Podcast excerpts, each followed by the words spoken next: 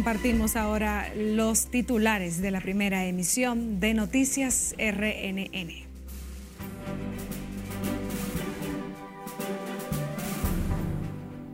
Presidente Luis Abinader da inicio a Navidad del Cambio con Inés, venderán comida a bajo precio. Mandan a los distintos países cada día una serie de conocimientos y de desafíos que ustedes hoy en día están adquiriendo. Inglés por Inmersión gradúa hoy unos 12.000 jóvenes. Anuncian ampliación de programas. Legisladores advierten que el choque entre el poder de las iglesias y los Estados Unidos es lo que ha impedido que se apruebe cuanto antes el Código Penal dominicano. Poder Ejecutivo pone en retiro voluntario a 416 miembros de la policía con derecho a pensión. Comisionado para la reforma a la Policía Nacional asegura se ha enfrentado a un elefante blanco y a la corrupción para adecentar la institución. Y consultor jurídico descalifica a Joseph Claudet para referirse a tema República Dominicana-Haití.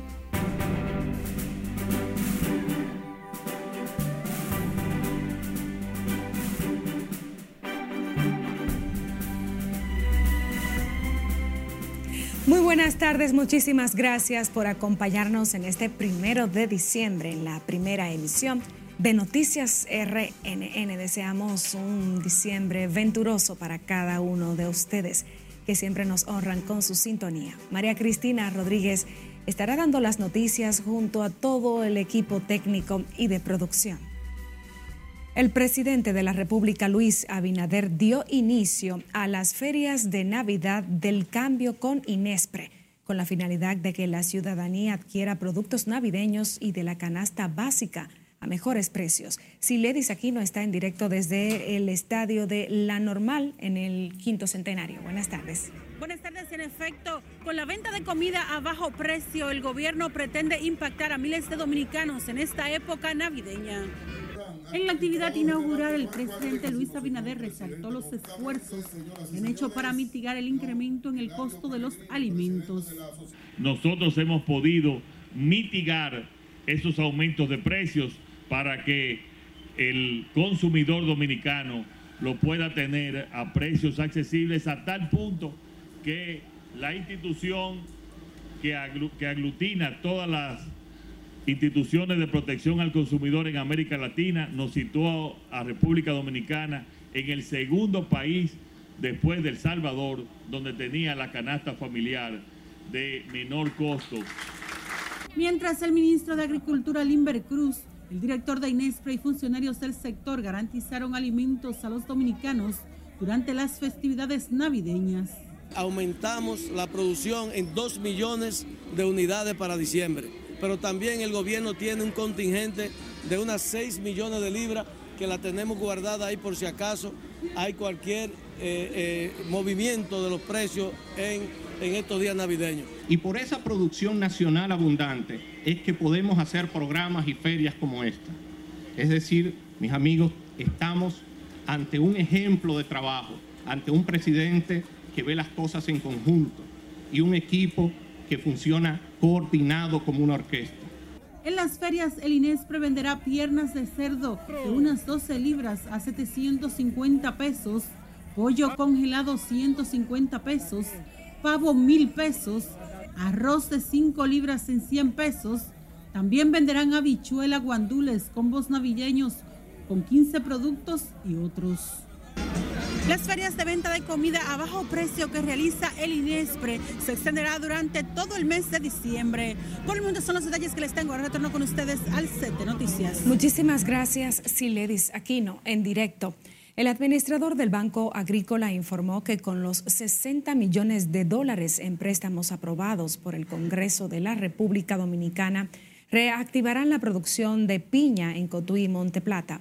Fernando Durán, representante de la entidad financiera, explicó que esta iniciativa que se desarrollará con técnicos extranjeros beneficiará a unos 800 productores del país. Es decir, más de 3 mil millones de pesos que lo vamos a dedicar casi exclusivamente al financiamiento de unas 80 mil tareas de piña, unas 5 mil hectáreas de nueva, nueva de piña en la zona de Cotuí, en la zona de Monteplata, toda esa zona de Cevico. Vamos de nuevo a poner el, cultivo de las piñas en, condiciones de que vuelva a ser un cultivo de exportación importante. Fernando Durán, administrador del Banco Agrícola, también resaltó que la institución ha otorgado préstamos este año por 5 mil millones de pesos, entre estos a más de 2 mil millones de productores del este del país afectados por el huracán Fiona. Durante Durán agregó que en los próximos días beneficiarán a propietarios de 100 mil tareas de tierra dedicadas a la siembra de cacao. Legisladores admiten que el choque entre el poder religioso y la agenda de Estados Unidos no permitirán que el Código Penal sea aprobado en el Congreso Nacional. Nelson Mateo en directo con todos los detalles. Adelante y buenas tardes para ti, Mateo. Muchas gracias. Tal y como tú adviertes, ante esta realidad, los legisladores entienden que en esta legislatura no podrá conocerse el Código Penal y sus modificaciones. Y entiendo también que hay intereses de, también de la Embajada Americana con relación a eso. El Código Penal, sus nuevas y duras sanciones contra el delito, verán pasar un año más sin que los legisladores puedan aprobarlo.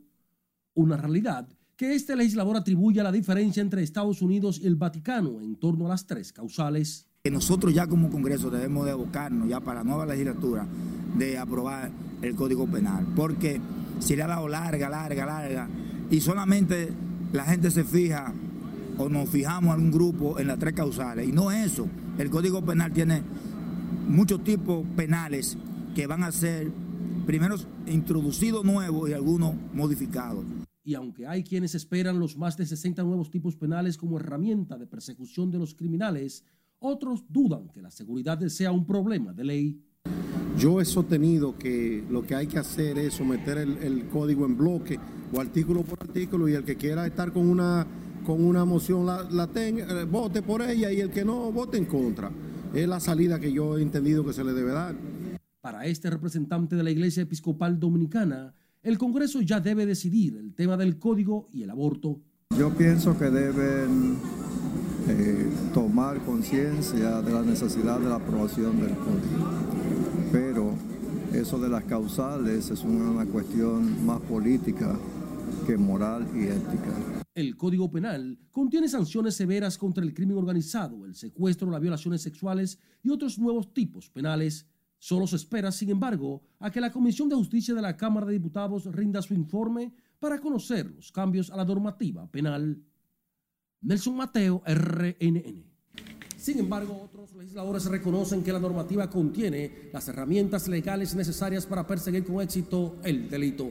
De mi parte, es todo por el momento. Regreso contigo al set de noticias. Muchísimas gracias, Nelson Mateo, en directo.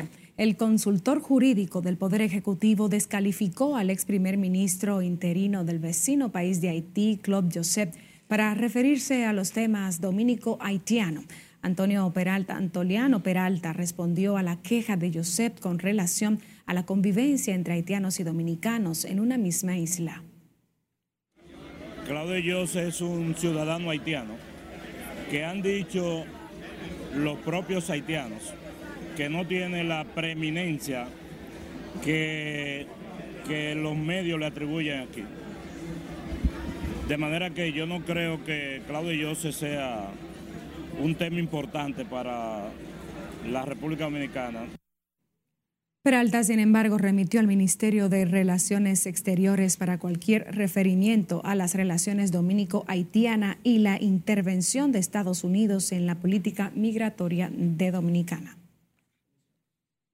Siguiendo con más, el comisionado para la reforma de la Policía Nacional, José Vila del Castillo, reveló que en el proceso de transformación del órgano han luchado contra lo que denominó el delante, delante blanco o el elefante blanco y la lacra de la corrupción para adecentar esa institución. Margaret Ramírez tiene todos los detalles en directo. Buenas tardes, Margaret. Gracias, así es. Muy buenas tardes. José Vila del Castillo aseguró que en la Policía Nacional había una corrupción interna, institucional y sistemática que iba desde la Dirección General hasta el último raso. Era una policía nacional que tenía tres grandes, tres grandes lacras y una gran ventaja.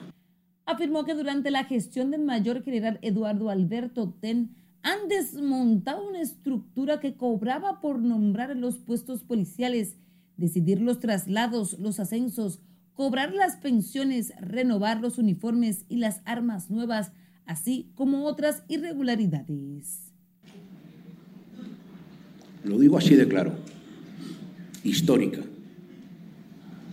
sistemática, llevada de un director a otro, impulsada desde la, desde la cabeza y obligando al último raso a pertenecer. Y todos aquellos que no pertenecían al sistema fueron apartados, fueron perseguidos o fueron metidos en despachos pequeños en donde yo me los he encontrado.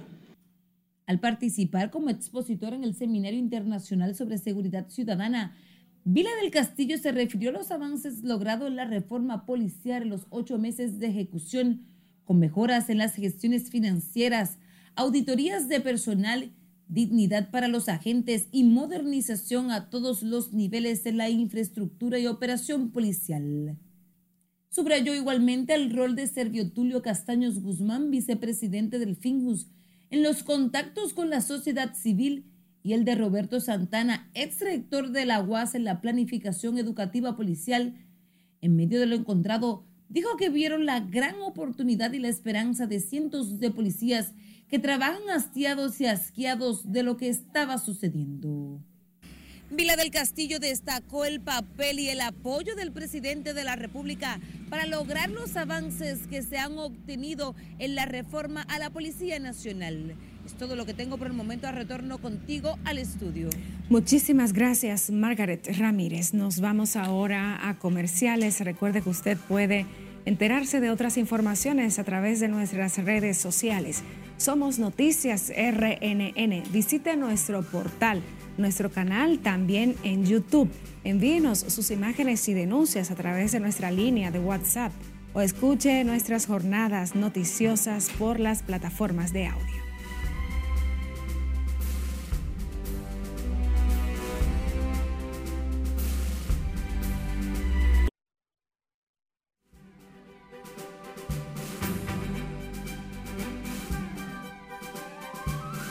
Seguimos con más informaciones. Un sobre sospechoso de contener material explosivo fue interceptado en el filtro de seguridad de la Embajada de Estados Unidos en Madrid. Cesarina Ravelo amplía en las internacionales.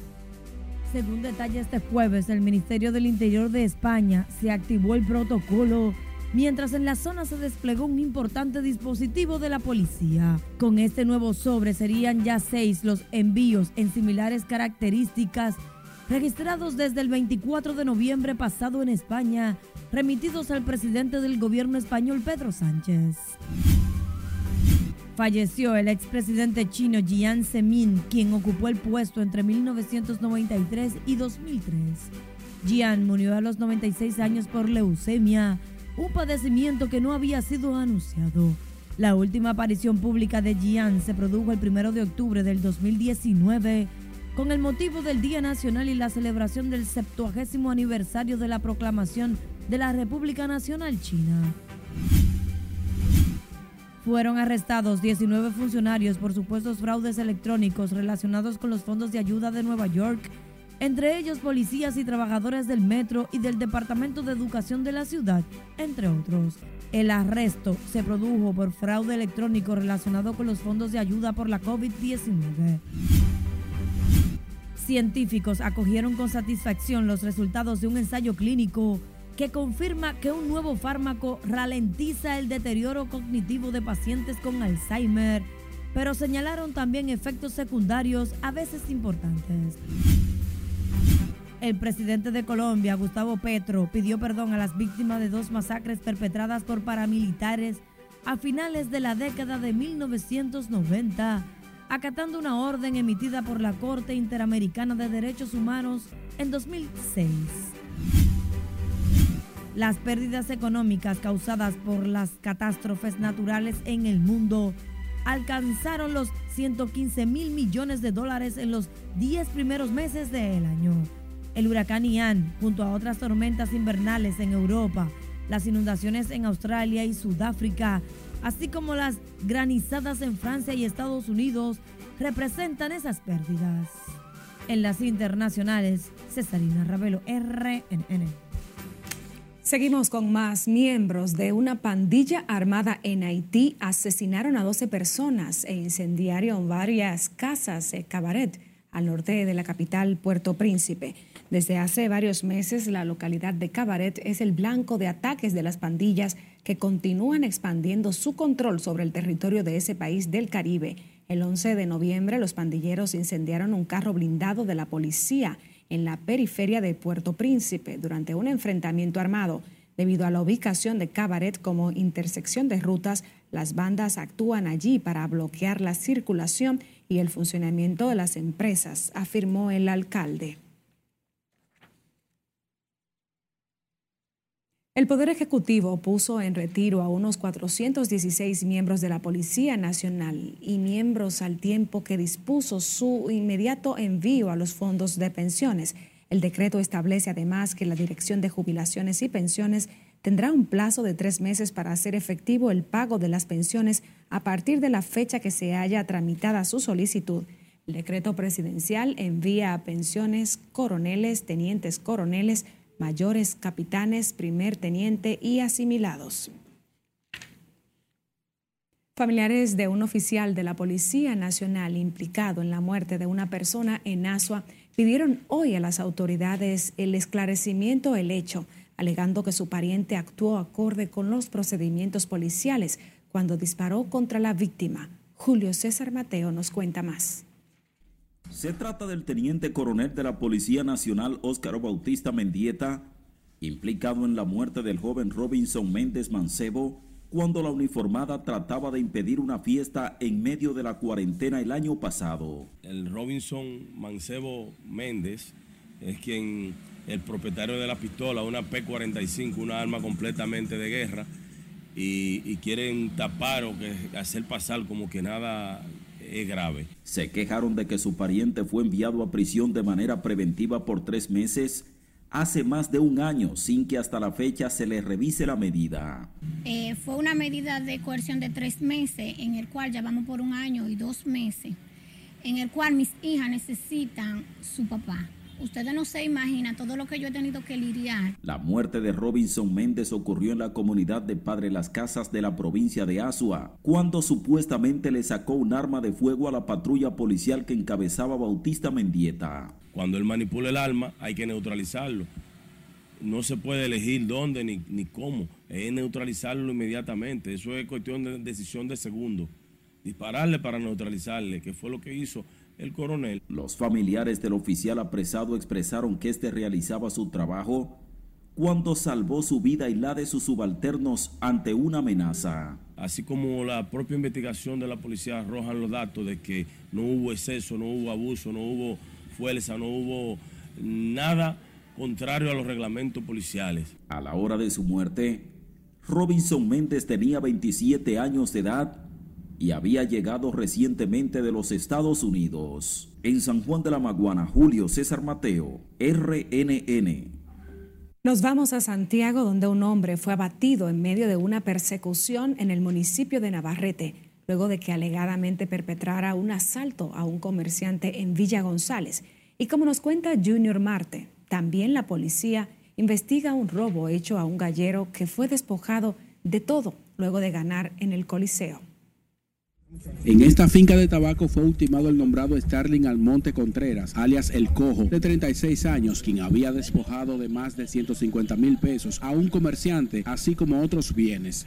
Los policías están haciendo buen trabajo, pero los fiscales no lo dejan trabajar. Los fiscales son los malos, la justicia, los fiscales no sé dónde ya hay que, que tenemos que llegar. Bueno, yo no vi mujer, había tres hombres dentro del negocio, pues tal vez estaba mantener el carro ella. No, no puedo abundar en lo que yo no vi. El señor inmediatamente alertó la patrulla policial. El mismo señor se monta en la patrulla policial, le dan seguimiento a ellos, alcanzándolo en el municipio de Navarrete y es ahí donde se da el, el, altercado. Mientras que la institución informó que apresó dos de los supuestos asaltantes. En torno al atraco a Delvis Osvaldo, conocido como el Gallero, la policía dice le da seguimiento a unas tres personas. que le sustrajeron 20 mil dólares y 500 mil pesos. Su vehículo está acá en el frente, impactado de balas. Algunos ciudadanos esperan por un reforzamiento total de la ciudad de Santiago, especialmente a partir de hoy, cuando inicia el mayor dinamismo. Que se arregle la situación porque uno no puede salir a la calle y si uno sale asustado. Yo ya a las 7 de la noche estoy en mi casa y ya, ya llega a las 12, a las 11, a las 10, ya no. Y la gente que se cuide, porque la gente sabe que en estos tiempos hay más delincuencia que nunca. Hay que cuidarse. En Santiago, Junior Marte, RNN. La Dirección Nacional de Control de Drogas, con el apoyo de la Seguridad Militar del Puerto Multimodal Caucedo y coordinado por miembros del Ministerio Público, incautaron 24 paquetes, presumiblemente de cocaína, en una operación de verificación desarrollada en la terminal portuaria. Oficiales antinarcóticos junto a militares y unidades caninas realizaban labores de inspección a decenas de contenedores cargados de piña que serían embarcados a España cuando detectaron sustancias extrañas en uno de ellos. La droga fue encontrada en la parte baja en un doble fondo donde se hallaron los 24 paquetes de la sustancia envueltos en papel de aluminio. El Ministerio Público y la DNSD han iniciado una investigación en torno al caso y se espera que ofrezcan mayores detalles conforme avance el proceso. Ahora nos vamos a comerciales. Quédese con nosotros.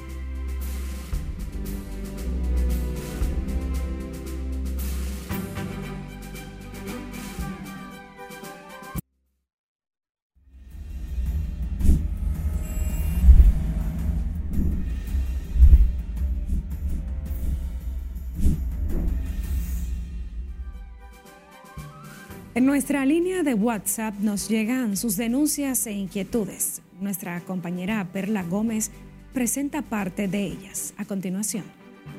Una mujer víctima de violación sexual hace una denuncia pública luego de que una magistrada dejara en libertad a su agresor tras meses batallando en la corte.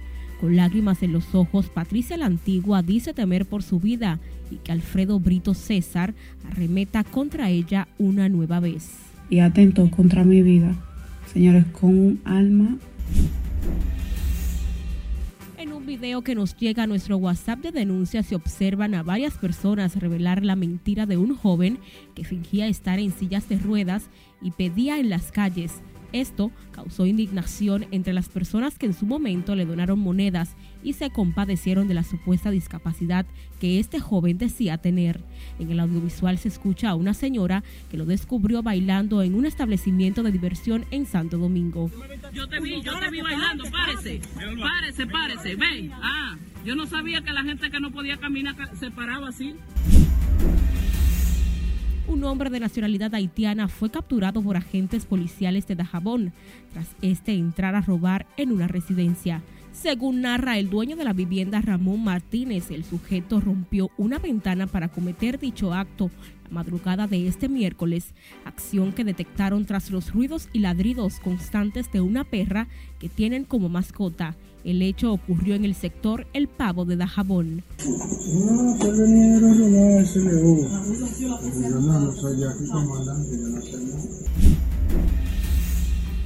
En otro video se muestra cómo una persona de transporte privado golpea sin parar con un soporte para poner el celular en el carro a una guagua de transporte público en plena vía pública, al parecer indignado por algún abuso por parte del chofer del autobús.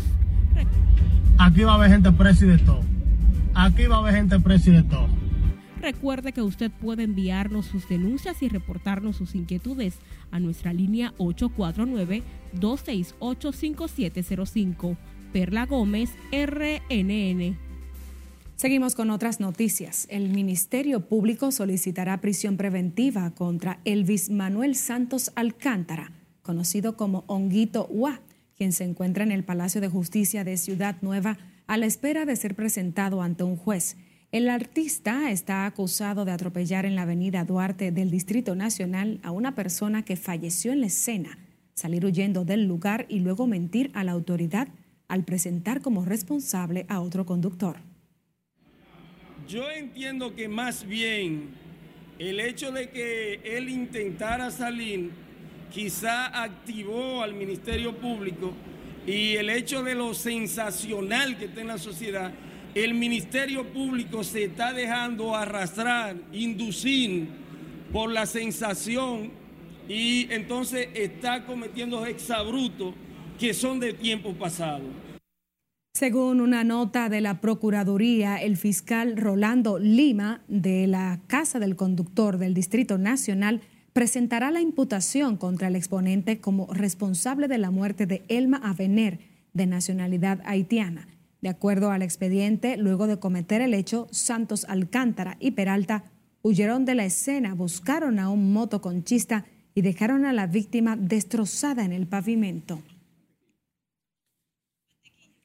En tanto, Wilkin García Peguero, mejor conocido como Mantequilla, acusado de estafa y amenaza de muerte, continúa detenido en el Palacio de Justicia de Ciudad Nueva, espera de ser trasladado hasta Monteplata, donde sería presentado ante un juez.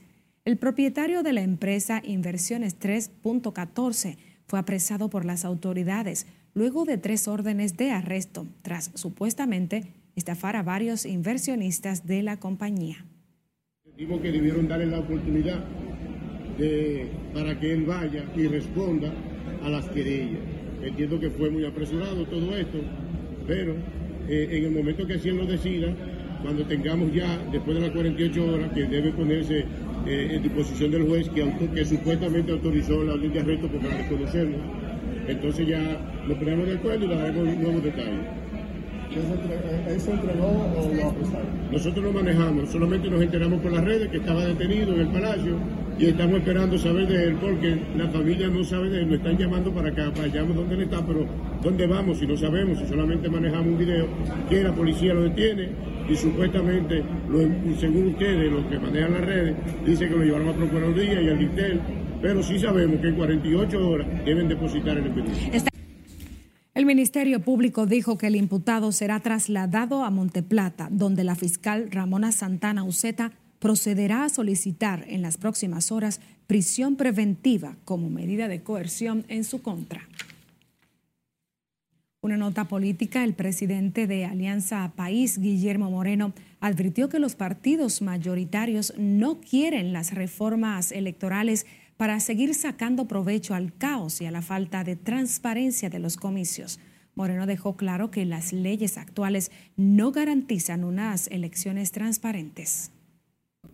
Todo esto para nosotros es motivo de mucha preocupación porque eso nos puede llevar a una nueva crisis electoral si con tiempo estos, estas cuestiones de la reforma a la ley no se resuelven y si no se resuelve también lo del presupuesto. Moreno y un grupo de su equipo ejecutivo se reunieron con el presidente del Senado para hacer sentir sus reclamos. Dijo que el Congreso debe abocarse a conocer las reformas electorales a tan solo 13 meses de las elecciones. Siguiendo con más, la vicepresidenta Raquel Peña encabezó este jueves la vigésima octava graduación del programa Inglés por Inmersión para la competitividad, donde se invistieron más de 12 mil jóvenes, escenario en el que además se anunció que el gobierno dominicano aumentará centros y cupos para estudiar el idioma en el país. Laura Lamar completa la información. Espíritu de superación, pues muestran los mejores valores que tenemos aquí en la sociedad dominicana. Al destacar los esfuerzos del gobierno para mejorar la competitividad y seguir capacitando a jóvenes estudiantes del país, la vicemandataria aseguró que estos programas sirven de oportunidad para mejores fuentes de empleo, como el sector turismo, las zonas francas, call center, así como ciberseguridad, robótica, centros de enseñanza y acceder a becas internacionales, entre otros. Asegurando que a través de la formación de nuestros recursos humanos se puedan adquirir lo que son las competencias del mundo actual con economías globalizadas que demandan a los distintos países cada día una serie de conocimientos y de desafíos que ustedes hoy en día están adquiriendo. Mientras que el ministro de Educación Superior, Ciencia y Tecnología, Franklin García Fermín, anunció que se incrementará la matrícula de estudiantes y la cobertura territorial mediante la creación de 30 nuevos centros y la ampliación de los ya existentes. Pues el dominio de ese idioma le facilita a los jóvenes la consecución de puestos de trabajo y acceder a becas. García Fermín señaló también que en los últimos dos años los programas de inglés por inmersión fueron elevados a 111 y para el 2023 se llevará a 141 instalaciones académicas con los 30 nuevos que se abrirán en los próximos meses. Y la ampliación de los ya existentes en Pedernales, San Cristóbal, La Vega, Perón,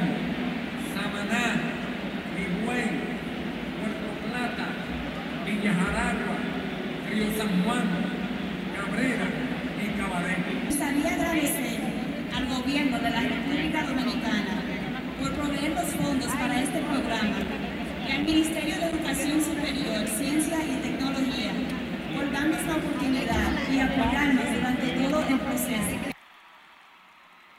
En la actualidad, el programa cuenta con alrededor de 400 maestros y más de 133 mil egresados en toda la geografía nacional. Laurila Mar, RNN. Una nota internacional. Un iraní fue asesinado a tiros por las fuerzas de seguridad después de que éste celebrara la eliminación de su país ante Estados Unidos en el Mundial de Fútbol.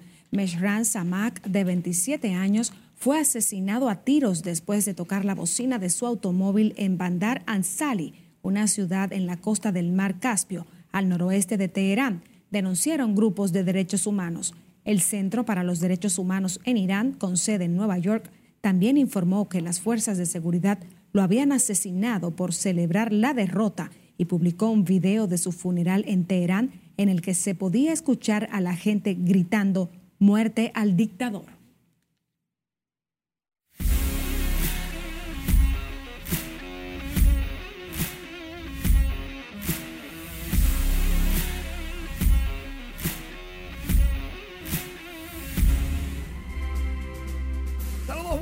Iniciamos la entrega deportiva hablando de los casi líderes campeones de la serie regular, las Águilas Ibaeñas. Es que solamente lo alcanzan los Tigres. Pero ellos no se duermen y su gerente general, Ángelo Valles, anuncia la entrada de Juan Lagares, como si esto fuera poco, y de Zoilo Almonte. Además, vuelve Johan Camargo, estará en acción Gregory Soto, lanzador zurdo, y Jonathan Villar se Ezequiel Durán, Edwin Rosario, Wilmer Difo y el 10 de diciembre Orlando Calixte. Oh, por otro lado, la Federación Nacional de Peloteros Profesionales anuncian que se va a honrar el próximo domingo en el Día de Leyendas a cronistas deportivos fallecidos, Tomás Troncoso, Rubén Comarsami, Danilo Basilio y Mario Emilio Guerrero. Recuerden que esta actividad está dedicada a Alberto Pujols, pro recaudación de fondos de la Fundación de Pedro Martínez y Nelson Cruz. Todos los caminos conducen al Estadio Quisqueya Juan Marichal porque hay que primero disfrutar de nuestros héroes deportivos y segundo, apoyar las correctas decisiones de la federación a favor de los más necesitados. Por eso se aplaude y se apoya. Lógicamente, el desfile de estrellas será único. El Instituto Nacional de Educación Física, INEFI, anuncia su primer Festival Recreativo Navidad Escolar 2022. Va a reunir a 1.500 alumnos y son en distritos, en los distritos 1502, 1503, 1504. Los alumnos estarán ahí jugando ajedrez, atletismo, baloncesto y voleibol. Eddie González dijo que tres fines de semana van a transcurrir en competencias estos muchachos que necesitan del deporte para continuar su correcta educación. Lo apoya lógicamente el ministro de Educación Ángel Hernández. Felicitamos a Gabriel Mercedes y a Daisy Monte de Oca. Aquí están los mellizos. Emma Sofía y Carlos Gabriel nacieron este miércoles en perfecta salud. Una madre valiente, medallista internacional y, lógicamente, llevar, llevar a dos criaturas hasta su nacimiento es también de ponderación. Aplausos para ellos y lógicamente, como debe de ser, vamos a calentar la pelota.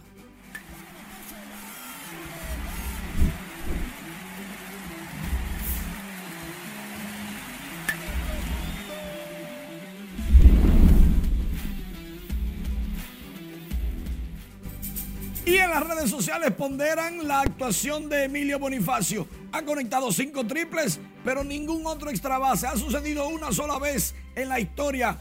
Winter Data también está ponderando la actuación de los novatos en la Liga Dominicana de Béisbol. Ahí hay varios bien entretenidos como Eli de la Cruz, Sandro Fabián, Jorge José Tena, Gerard Encarnación, Raimer Núñez. También hay lanzadores. El récord de las Águilas ahora mismo es el mejor, el segundo mejor en la historia. Solamente superado por el del Licey del 54-55. Pero las Águilas tienen chance de llegar lejos.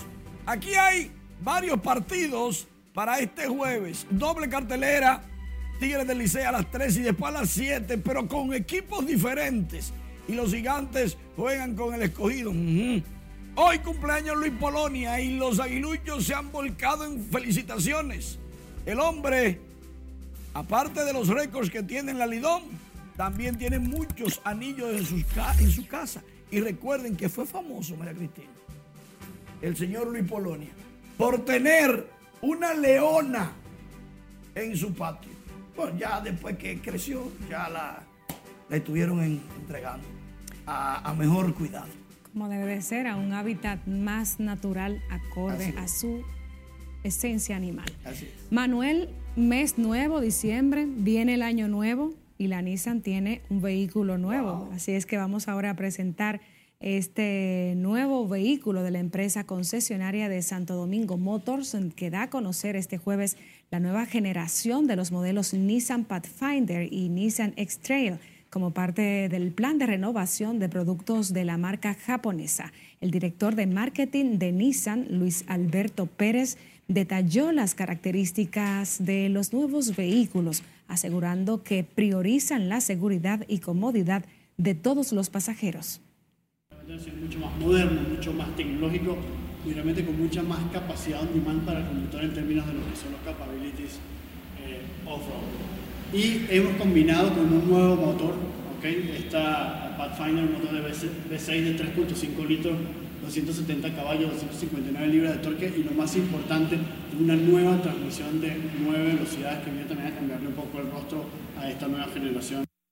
Los ejecutivos de Santo Domingo Motors destacaron además que tienen estos modelos disponibles para que el público pueda adquirirlos en las distintas ferias automovilísticas que realizan entidades bancarias en esta época del año con atractivas ofertas. Despedimos la presente emisión de Noticias CRNN. María Cristina Rodríguez hizo el recorrido noticioso junto a todo el equipo. Gracias por la sintonía.